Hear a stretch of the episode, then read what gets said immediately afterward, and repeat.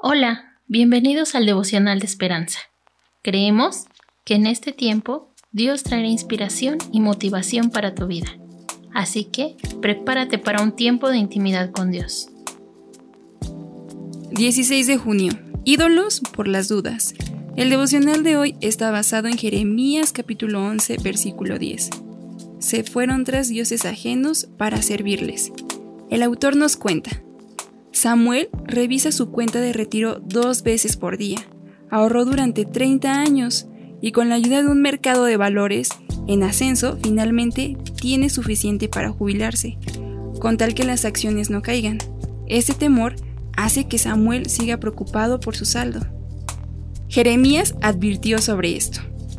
Porque según el número de tus ciudades fueron tus dioses, oh Judá, y según el número de tus calles, oh Jerusalén pusiste los altares de ignominia, altares para ofrecer incienso a Abal. La idolatría de Judá es notable. Sabían que el Señor era Dios. ¿Cómo podían adorar a alguien más?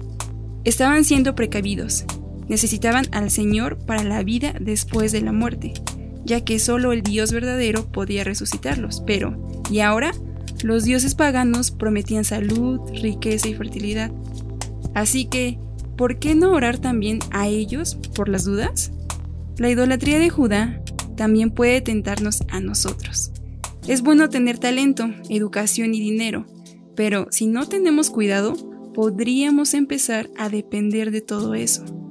Sabemos que necesitamos a Dios al morir y le pedimos que nos bendiga ahora, pero por las dudas, también confiamos en estos dioses menores.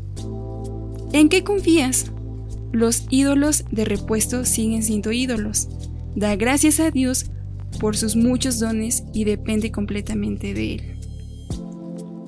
Así que ya lo sabes, eres más fuerte que la idolatría. Atesora para lo celestial y eterno y no para lo terrenal. Oremos. Señor, gracias por el mensaje del día de hoy. Ayúdanos a confiar más en ti reconocemos tu poder y fidelidad.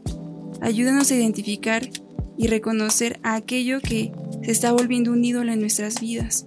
No queremos depender de eso, sino de ti.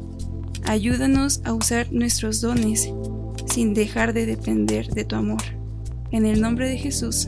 Amén. Esperamos que hayas pasado un tiempo agradable bajo el propósito de Dios. Te invitamos a que puedas compartir este podcast con tus familiares y amigos para que sea de bendición a su vida. Puedes seguirnos en Facebook, Instagram y YouTube como Esperanza. Hasta mañana.